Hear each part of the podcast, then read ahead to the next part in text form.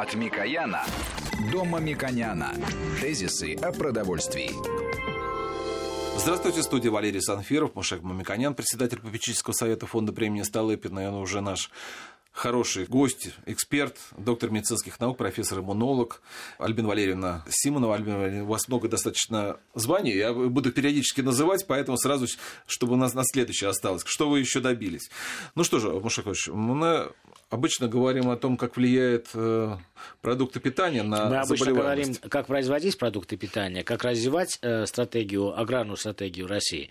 Э, приводим хорошие примеры, кейсы тех или иных подотраслей, говорим об особенностях отдельных категорий продуктов, каковы они были ранее, как начиналось их производство в советский период, на каком уровне достижений мы имеем в производстве продуктов в современный период.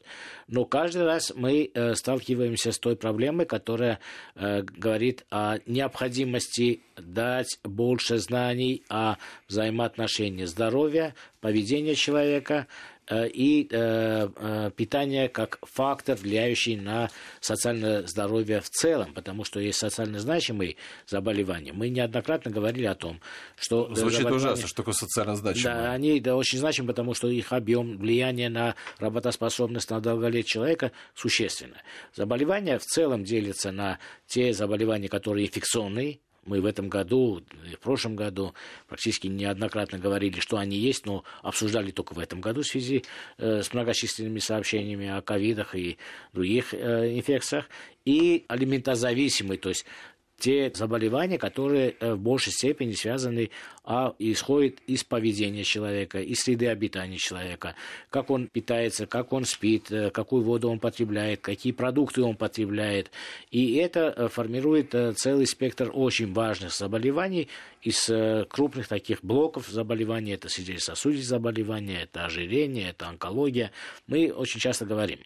Но было бы правильно сейчас обобщить определенный опыт современный, рассказать об этом опыте, поделиться новыми знаниями, потому что врачи всего мира сейчас имеют э, консолидированное мнение о более традиционных э, болезнях, чем об инфекционных, потому что здесь новые явления и новые обобщения будут происходить э, на основе научных исследований. Поэтому что происходит с теми заболеваниями, которые мы временно оставили в стороне, было бы правильно узнать новые обобщенные знания об этом, и поэтому наш доктор может нам рассказать как обстоит дело и причем здесь продукты питания.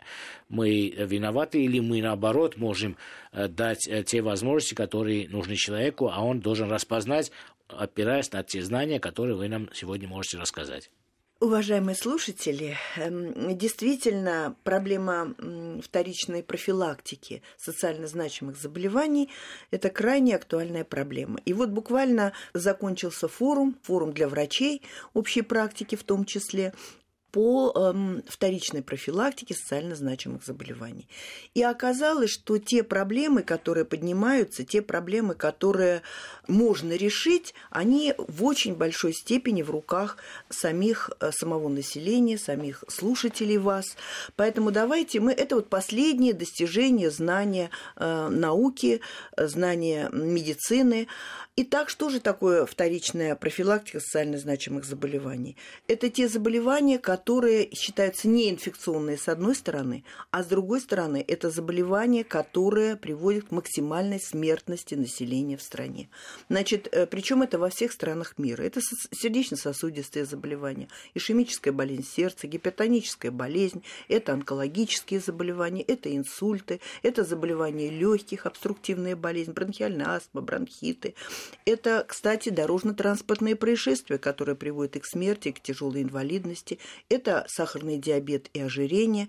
Это заболевания кишечника, синдром раздраженной кишки, диареи, то есть понусы, функциональные расстройства. И СПИД, СПИД, ВИЧ-инфекция сейчас вошла как раз в социально значимые заболевания. И удивительно то, что на 80% можно предотвратить смертность от этих заболеваний. И на 40% можно предотвратить смертность и предотвратить развитие онкологических раковых заболеваний. Давайте какие скажем, же, а при чем да, здесь э, факторы, питание же, да. и при чем здесь индустрия О, производства продуктов? Да, Мушек Ларисович, да. вот как раз вот эти факторы риска я как раз хотела сейчас осветить. Первое – это повышенный уровень холестерина это повышенный уровень гомоцистеина, который приводит к повышению тромбозов и тоже холестерину, развитию атеросклероза. Конечно, это питание.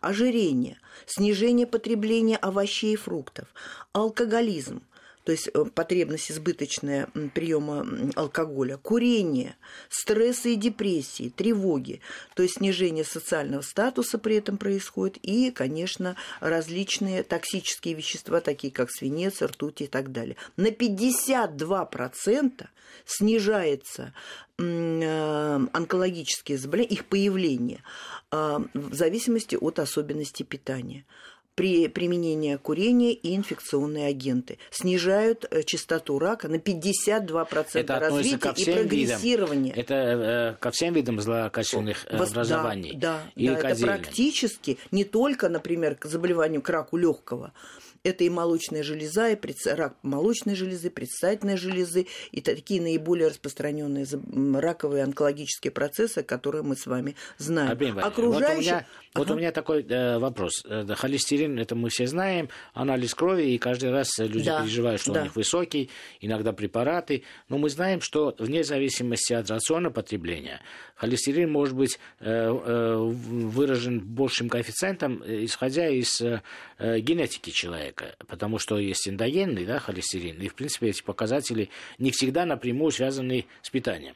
Угу. Потом мы э, человеку говорим, уменьшая, уменьшая калорийность, уменьшая, уменьшая жиры, он попадает в стресс.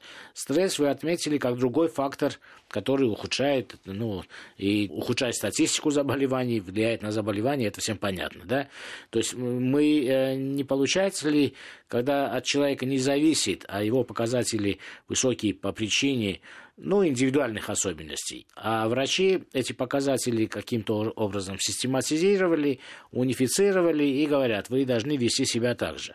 Если э, человек не потребляет того или иного или делает какие-то шаги э, через медикаментозное, он попадает в то, что искажаются другие его показатели. И все время в руках врачей он является неким э, сосудом, где что-то можно э, забрать, что-то отдать. И мы попадаем в медикаментозное состояние. Человек, чем более ответственный, он больше значит, будет э, принимать то одно против этого, то другое.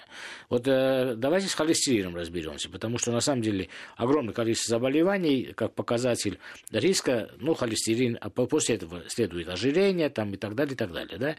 Как можно э, через питание регулировать холестерин, когда мы знаем, что холестерин не всегда зависит от того, очень жирные ли продукты вы потребляете, или жир потребляете вообще, или не потребляете. Значит, нужно отметить, что э, генетические факторы, которые влияют на, э, собственно, например, высокий уровень холестерина, они небольшой процент составляют, всего 3-5% повышения уровня холестерина зависит от генетических особенностей человека. То есть все-таки э, окружающая среда, здоровый образ жизни существенно э, влияет на уровень холестерина. Поэтому все-таки образ жизни и питания являются ключевыми факторами в любом случае, даже если у пациента, у человека здорового есть предрасположенность генетическая, тем более ему нужно на это обратить внимание. А вот да, требуется за... воля, характер, согласна с вами. Но есть масса факторов, которые могут быть, например, один вид жира можно заменить на другой, один продукт можно заменить на другой. У нас сейчас огромное То разнообразие. Есть структурные изменения, конечно, это скорее, чем ограничения. Конечно, да. ни в коем случае вот для того, чтобы полностью... был наш разговор э, такой целостный, было бы э, правильно сказать. Вот если мы берем те 80% факторов, которые влияют на профилактику этих заболеваний, потом вы скажете, что означает вторичная профилактика, да?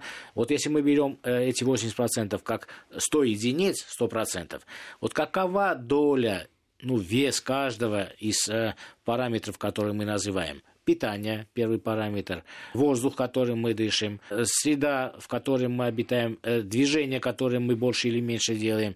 Вот есть ли у докторов обобщенные представления о том, как эти факторы по своим долям, по своему весу угу. участвуют в этих 80% э, влияния. Ну, например, когда мы говорим о питании, нужно не забывать, что мы имеем в виду и потребляемую воду. По объему потребления Конечно. вода Конечно. имеет очень большое очень значение. Знач, большое значение. Поэтому угу. какую воду, как воду, воду обогащенную, наоборот, не обогащенную, чистую и так далее, это имеет угу. принципиальное значение. Это как отдельная тема должна идти. Да? Совершенно У вас согласна. есть э, представление по долям факторов, которые влияют на те 80%, э, которые приводят к алиметазамиссивым заболеваниям. Угу. Или такие данные тяжело представить? Нет, они очень нет. широко известны угу. и в литературе, и, в общем, даже в популярной литературе, и среди врачебной, врачебного сообщества. Вот э, цифры, про которые я вам э, хочу, которые я вам хочу напомнить. На 80% можно предотвратить смертность на 40% предотвратить смертность от рака. 52% здорового образа жизни, э, на 52%, например, эм, онкологические заболевания можно предотвратить с помощью здорового образа жизни. И какие это факторы? Прежде всего, это более 50% это, конечно, питание. 3-5% это генетика. Внешние факторы – это еще 10-15%. И медицина, медицинский фактор в поддержании первичной профилактики, то есть предотвращение развития социально значимых заболеваний, только 10-15% составляет медицинская составляющая. Угу. То есть наша роль врачей очень небольшая. И вторичная профилактика, которая направлена на то, чтобы уже предотвратить развитие имеющегося заболевания. Вторичная профилактика. Угу она точно такую же роль играет. Поэтому ответственность э, населения за развитие социально значимых вот заболеваний... Что такое первичная профилактика? Первичная профилактика, да, это профилактика развития заболевания. Это То есть это, это профилактика для здоровых. Да, То есть здоровый да, человек, да, у него да, нет заболевания. Да. Значит, как профилактика, как предотвратить развитие любого вот этого тяжелого заболевания, которое в последующем приведет к смертности. Значит, процент роли и ответственности населения самого человека огромный. Поэтому в наших руках э, собственно, наше здоровье. И вот школы как раз об этом говорилось на форуме, о том, что надо популяризировать знания. Спасибо вам большое, что вы пригласили меня, потому что пациенты и, так сказать, наши здоровые люди должны знать об этом, что в наших руках наше здоровье – и вот эти, так сказать, секреты мастерства, они практически всем известны. Мы сейчас с вами Арина просто... если позволите, просто, чтобы уточнить. Смотрите, да. вы сказали, что здоровый человек. А здоровый человек что в вашем понятии? Потому что по нашему понятию здоровых людей у нас нету. Э, здоровый человек – это человек, который не имеет диагноза. Вот у него нет жалоб, и у него нет, э, так сказать, эм, диагноза в лечебно-профилактическом учреждении в ЛПУ. А прежде всего он говорит, он приходит ко мне на прием и говорит, ну вы знаете, жалобы есть? Нет. Вот таких, конечно, Может, единиц. Они хотят, идет. они Потому хотят что... сдать Альбин, карты Если вы здоровья. позволите, вот мы ошибочку сделали в прошлый раз, неправильно номер телефона сказали. Вы можете сказать, какой у вас телефон? А, да, значит, если есть какие-то вопросы, 8 985 619 40 77. Ну, у меня есть как раз вопрос. Может быть, просто э, человек оптимистичный, немножко голова болит, немножко нога болит, и он просто не считает, что это влияет на качество его жизни.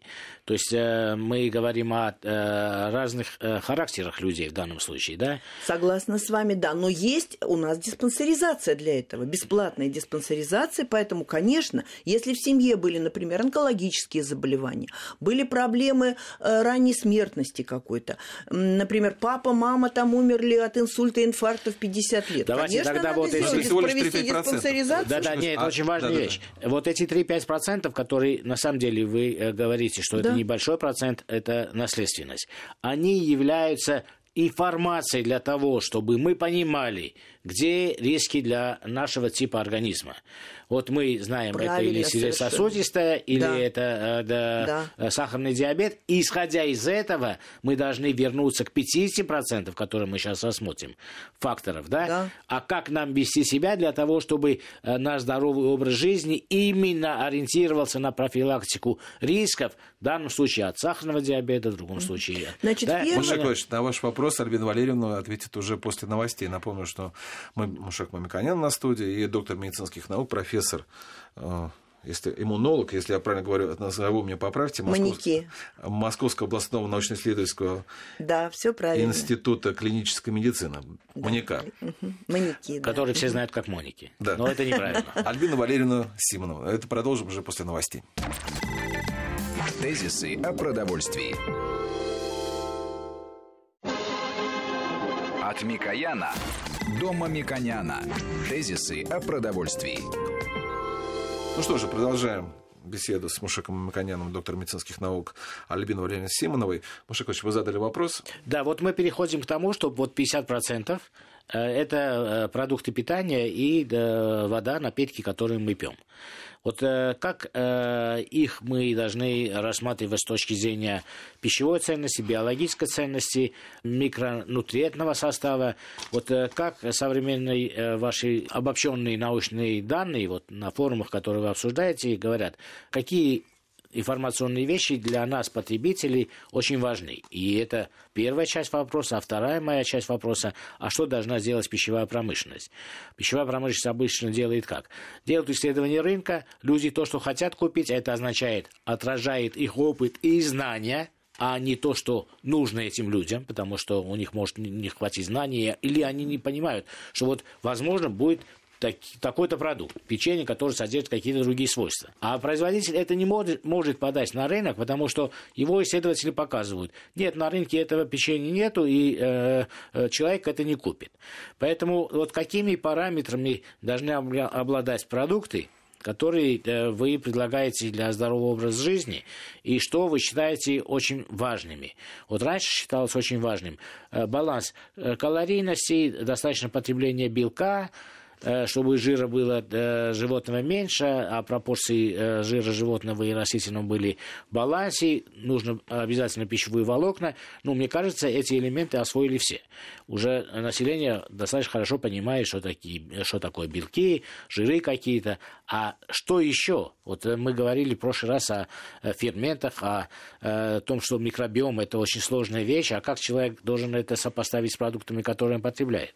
Да, это очень важный вопрос, который вы подняли, Мушек Ларисович. Значит, что здесь нужно сказать? Что э, прежде всего продукты, конечно, должны быть качественные по составу. Значит, это должны быть э, мясные белки, э, белки рыбные, белки растительные. Нужно не забывать о них, периодически проводить вот такое питание с применением растительных белков. Например, это могут быть бобовые, это могут быть грибы, хорошо обработанные, отварные в виде эм, блендера для усвоения э, пищи, приготовленные в виде таких жульенчиков. Это обязательно должны быть зеленые овощи и фрукты. Зеленые растения прежде прежде всего. Это должны быть продукты, которые, ягоды, которые содержат достаточное количество витамина С. Ежевика, голубика, клюква, брусника, виноград, э, гранаты. Э, не забываем о том, что должны быть растительные масла. А давайте скажем, а, э, что не должно быть? Потому, потому что когда мы называем, что должно быть, это огромное разнообразие. Да? Угу. Вот есть несколько принципов. Вот из принципов может исходить. Один из принципов говорит, что если вы ягоды, овощи, фрукты потребляете, желательно, чтобы они имели разного, разный цвет. Да? Там в, в одном случае вы красный, если красный малину сели, то лучше перец есть там там зеленый, например, да? Угу. В этом есть какой-то да, содержательный научный смысл? Или это просто... В этом совершенно правильно и очень просто для человека, для любого населения как раз подобрать такие продукты. Потому что мы знаем, что, например, темные пигменты – это особые антиоксидантные компоненты. Когда мы с вами берем, например, оранжевые продукты, это продукты, содержащие бета-каротин, витамин А. Которые... Вот э, как я, потребитель, должен знать, мне э, темные красочные цвета э, нужно или э, э, бледные Нужно яркие? использовать комплекс обязательно. А, то, то есть зеленый раз, другой зеленые да. раз, да. сиреневые два, желтенькие три, красные четыре. Если есть аллергия, то ярко-красные продукты, например, или ярко-оранжевые продукты, мы исключаем из питания. Обычно дети и взрослые, которые имеют аллергические заболевания, да. они Предположим, об этом знают. аллергии нет. Вот я покупатель в магазине, я выбираю. Если я купил апельсин, он оранжевого цвета, то яблоко э, желательно, чтобы я купил зеленого цвета. Правильно. А перец я купил желтого цвета. Правильно. правильно? То есть из это вот как принцип, это хорошо бы запомнить, иметь в голове, и э, стал бы это автоматическим потребительским поведением. Вот эта рекомендация, она научно обоснована? Абсолютно считается? научно да. обоснована, потому что пигмент – это как раз активные вещества, биологически активные вещества, которые обладают сильным антиоксидантным, Потому что мы людям э, очень мало действием. информации даем да. о микро, да, макроэлементах, о нутриентах, о минорных компонентах, и поэтому из отсутствия объективных представлений о том, что такое продукт, люди, маркетологи, воинствующие между собой компании, да, перевозят людей на взгляды на какие-то ей, на аскорбинку и так далее, которые, э, в принципе, к полноценному питанию отношения не имеют, и к безопасности продуктов э, отношения не имеют. И в нашем обществе это достаточно распространено.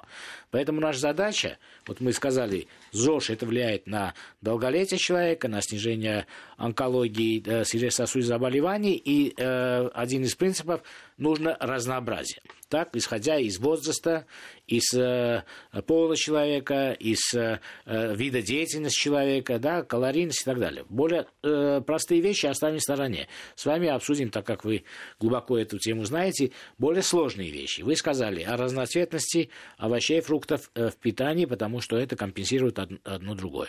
Вот э, э, дальше давайте скажем, какие э, компоненты или какие продукты существенно влияют на э, микро, э, микромир человека, на микрофлору человека. Потому что когда какие-то э, продукты применяют в своем составе пищевые волокна, Э, некоторые не воспринимают это или не понимают, насколько это важно, хотя это э, традиционный продукт, который сопровождали кулинарное развитие несколько тысяч лет. Да? Вот давайте скажем, какие компоненты пищи вы считаете очень важными для того, чтобы привести в соответствие микробиоту человека? Вот замечательные вопросы, очень важные, потому что сейчас микробиому уделяется огромное значение. Мы живем постоянно со своими микробами, они, так сказать, вот это их сообщество сформировалось в течение всей жизни, и поэтому нам важно поддерживать полезных микроорганизмов, поддерживать бифидум, лактобактерии и другие виды полезных микроорганизмов, и с другой стороны подавлять патогенные. Вот мы говорим поэтому... э, бифидо и э, лакто, потому что они основные, базовые. Да. Если мы назовем другие, у нас э, времени хватит, потому что Конечно. их около сотни, да? Да, какой да. сотни? Тысячи? Тысячи. То есть это важно, мы должны это помнить. Теперь, если это очень важно, почему обычно э, профилактика предусматривает бифидогруппу или лактогруппу? Нет ли более подробных исследований для того, чтобы сказать, вы знаете, вот номер 48 вы должны принять? Или все-таки есть, это используется? Или это недостаточно изучено? Мы должны это интуитивно просто понимать. По крайней мере, лакта и бифида должно быть в норме. Это вопрос очень важный для врачей и для э, наших слушателей, для населения. Как оценивать микробиоту? Как, когда она нормальная? Вот, например, мы берем мазочек из горлышка. Значит, что у нас традиционно есть в руках у врача? Это полимеразная цепная реакция. Мы определяем, э, собственно, генетическую структуру микробов. Но это анализ достаточно дорогой. Отдельный вид микроба мы можем определить или вируса.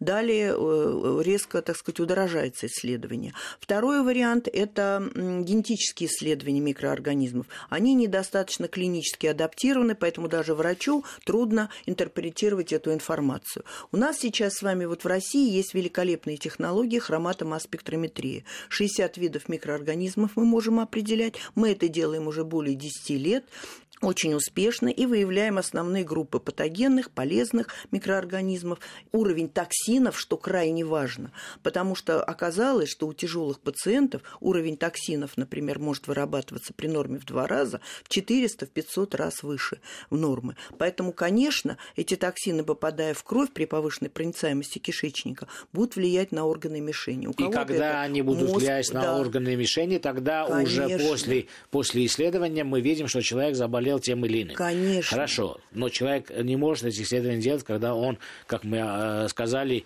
или оптимист, или просто он не имеет на самом деле существенных изменений э, функциональности своих органов. Какие меры должны предполагать э, в знаниях человеку к тому, что он потребляет то или иное, это влияет на нормализацию микробиоты, вне зависимости, она нарушена или не нарушена. И, в конце концов, человек – это венец эволюции, можно так сказать. Да? Он, наверное, имеет еще внутренние источники нормализации, если мы немножко ему поможем. Вот чем мы немножко можем помочь, начиная с детства, э, школьнику, тем более вот сейчас школьное питание, да? какие продукты содержат пробиотические свойства? Вот скажите несколько слов хотя бы. Значит, есть продукты, которые обладают свойством пробиотиков, то есть они уже содержат микроорганизмы, которые полезны. Давайте Прежде скажем, всего, что для да. этой системы в целом нужны пробиотики, пробиотики и, и пребиотики. То есть факторы... Давайте скажем, что такое пребиотики и что такое пробиотики. Так как пребиотики попроще, скажите сначала пребиотики. Пребиотики. Значит, пребиотики – это вещества, на которых очень комфортно растут полезные микроорганизмы. То есть это факторы, э, в том числе пищевые продукты. Простыми которые... словами, это пищевые волокна. В том числе, но не да. обязательно. Это Что могут еще? быть и белковые компоненты, так. это могут быть витамины, микроэлементы, которые так. тоже нужны для микроорганизмов. Да. Вот давайте я перечислю давайте. эти продукты. Вот у нас волокна, например, растительные. Это абрикосы, персики. Это все растения растительные. Это могут быть все виды капусты, брокколи, руккола, спаржа, это уже белок, фасоль, чечевица, нут, горох, то есть белок. Белок тоже нужен для да. микроорганизмов. Это могут быть масла полезные, оливковое масло, например. Это, оказывается, чай зеленый, черный. Это витамины э, группы В и С. Это какие? Вишня, виноград, это клюква, это могут быть киви, это цельнозерновые продукты, цельнозерновые продукты, то есть пшеница, рос. Это могут быть белки растительные, а, а что тогда не является? орешки. Можно а? тогда сказать, а что из продуктов не является Не, не Машаков, тут очень важный момент, смотрите. Пробиотики еще, давайте Альбин не забудем. Смотрите, есть понятие угу. защелачивания и закисления, да? Вот то, что вы назвали продукты, они вот как раз, как раз одни находятся защелачивают, другие окисляют. А тут нельзя вот тоже потеряться вот в выборе? Значит, нужно э, все употреблять в небольшом количестве и в меру, в меру. Самое главное, потому что один из главных секретов людей, которые прожили активную, долгую, такую благополучную жизнь в плане психоэмоционального здоровья, в том числе и физического, это люди, которые мало едят, низкокалорийная диета. Когда есть такой принцип, мировой принцип, выходите за стола слегка голодным. Да. То есть он звучит по-разному в разных странах, но вот это вот секрет, так сказать, стари... это да, Когда мы говорим, мы подразумеваем это, потому что невозможно съесть несколько килограмм мандарин, потому что они полезны. Так? Совершенно в рамках... точно. Здесь возникает как раз дилемма. В рамках э, малого рациона, где калорийность маленькая, главное, вот с вашей точки зрения я поддерживаю это, именно подобрать такие э, маленькие порции того или иного для того, чтобы балансированно все-таки было маленькое потребление потребления. Потому что очень часто ошибка человека такая. Мне нужно меньше потреблять калорий и так далее, и так далее. И он берет одно яблоко, и все. Это недостаточно для того, чтобы Конечно, получить многообразие. Ни в коем случае не должно вот. быть таких крайностей. Поэтому мы говорим. Значит, люди... Теперь пребиотики. Угу. Так. Это и, да, практически, да. Да, где да, содержатся и белки, и витамины, но в большей степени, с моей точки зрения, волокна. Волокна бывают растворимы, неврастворимы, да. включая даже яйцо, мясо и так далее. Все это, э, да, пребиотики должны присутствовать. Ну, а обычно, можно так сказать так, в продуктах питания всегда есть пребиотики. Пребиотическая часть всегда есть. Теперь пробиотики. Есть и продукты, где нету пребиотики. И как мы можем хотя бы грубо охарактеризовать, какие продукты содержат пробиотический характер, а какие нет. Здесь очень важное знание. Да, это очень, Давайте. оказывается, очень простые да. вещи. Прежде всего, это все квашения. Прежде всего, Отлично. это квашеная капуста. Значит, Все это сыры. могут быть, конечно. Да. Значит, это Не, все сыры. Очень, очень это, сыры скажем, да. это сыры, хорошего качества сыры. Камамбер, гауда, пармезан, молодые могут быть ну, чтобы, сыры, могут да, быть запомнили даже. наши да, слушатели, давайте там скажем. Вот хлеб, пока он не, за, не запекся, он полуфабрикат, да, он, это тесто, он является очень хорошим пробиотиком. А как только его запекли, процессы эти останавливаются. Вы согласны со мной? Абсолютно. Э, если Особенно да. хлеба на закваске. Да, да, да. ну, угу. ну да, да. В принципе, те продукты, которые прошли высокую э, термическую обработку, они в большей степени не обладают ферментированной частью. Поэтому потребление рационов питания, если вы потребляете белковые продукты и так далее, вы должны иметь в виду в голове держать, по крайней мере, те продукты, которые прошли жесткую термическую обработку, они этими ферментами не обладают. Вы не поступает в ваш организм ферментов. Это означает, что если вы съели Э, что-то термообработанное, вы должны обязательно съесть такие продукты, которые не прошли термообработку. В первую очередь. И мы это автоматически делаем. И это часть нашей кулинарной традиции. Квашеная капуста, огурчик, э, да, помидорчик э, э, квашеный э, или же сыры во всех ипостасях, кисломолочные продукты во всех ипостасях. Что-то, может, еще вы добавите? Фактически вы назвали все основные группы. Значит, это продукты квашения, это сыры, это хлебы на закваске, хотя там мы про вы совершенно четко сказали про высокую температуру, и это кисломолочные продукты. Да, ну, Но я про кисломолочные да. продукты э, нужно сказать, чтобы все-таки они были свежие, они были без э, химических консервантов различных, то есть они да. должны быть да, качественные и даже можно готовить самим. Например, на э, молоке добавлять про пробиотики бифидум лактобактерий, и у нас утром уже с вами будет великолепный Если эфир, у вас да, да, дома на кухне нету да, э, других Даже... патогенных микроорганизмов, потому что э, очень часто меня пугает самостоятельность, когда в погребе можно что-то сделать. В погребе, да, наверное, можно что-то делать, а в погребе одновременно живут и не очень дружественные к нашему организму. Поэтому здесь мы говорим о чистоте, о санитарии в целом. Я бы кстати, добавил... Кстати, вот вы совершенно правильно сказали, что одно из самых самых, так сказать, не очень чистых мест, мягко говоря, в, на кухне это холодильник. Да. Там действительно очень, поэтому надо обрабатывать, обязательно дезинфицировать и, так сказать, в чистоте держать э, все атрибуты. Вот кухни. в этой э, группе важных продуктов, э, которые содержат пробиотики, есть белковые продукты, как мы обозначили, сыры, но там очень много жиров, например, да, кисломолочная продукция, чуть меньше жиров, они очень полезны. Я бы сказал, из мясной группы тоже есть такие продукты, например, в Европе очень распространены, и у нас тоже, вяленые продукты. О. Вот э, это совершенно Вяленые точно. продукты, это да. там устойчивые, сильные микроорганизмы, которые э, прошли с нами эволюционный процесс. Это ветчина пармская или тип да. парской ветчины. Это вяленые сырокопченые колбасы, которые наше население с каждым годом все больше и больше ну, потребляет. Я должен уточнить по сырам, потому что Альбина Валерьевна назвала нас в основном французские и итальянские названия сыров. Я не к тому, что у нас различается, насколько я помню, по технологии, по количеству бактерий сам процесс. То есть наши сыры вот традиционно не полезны? Полезны.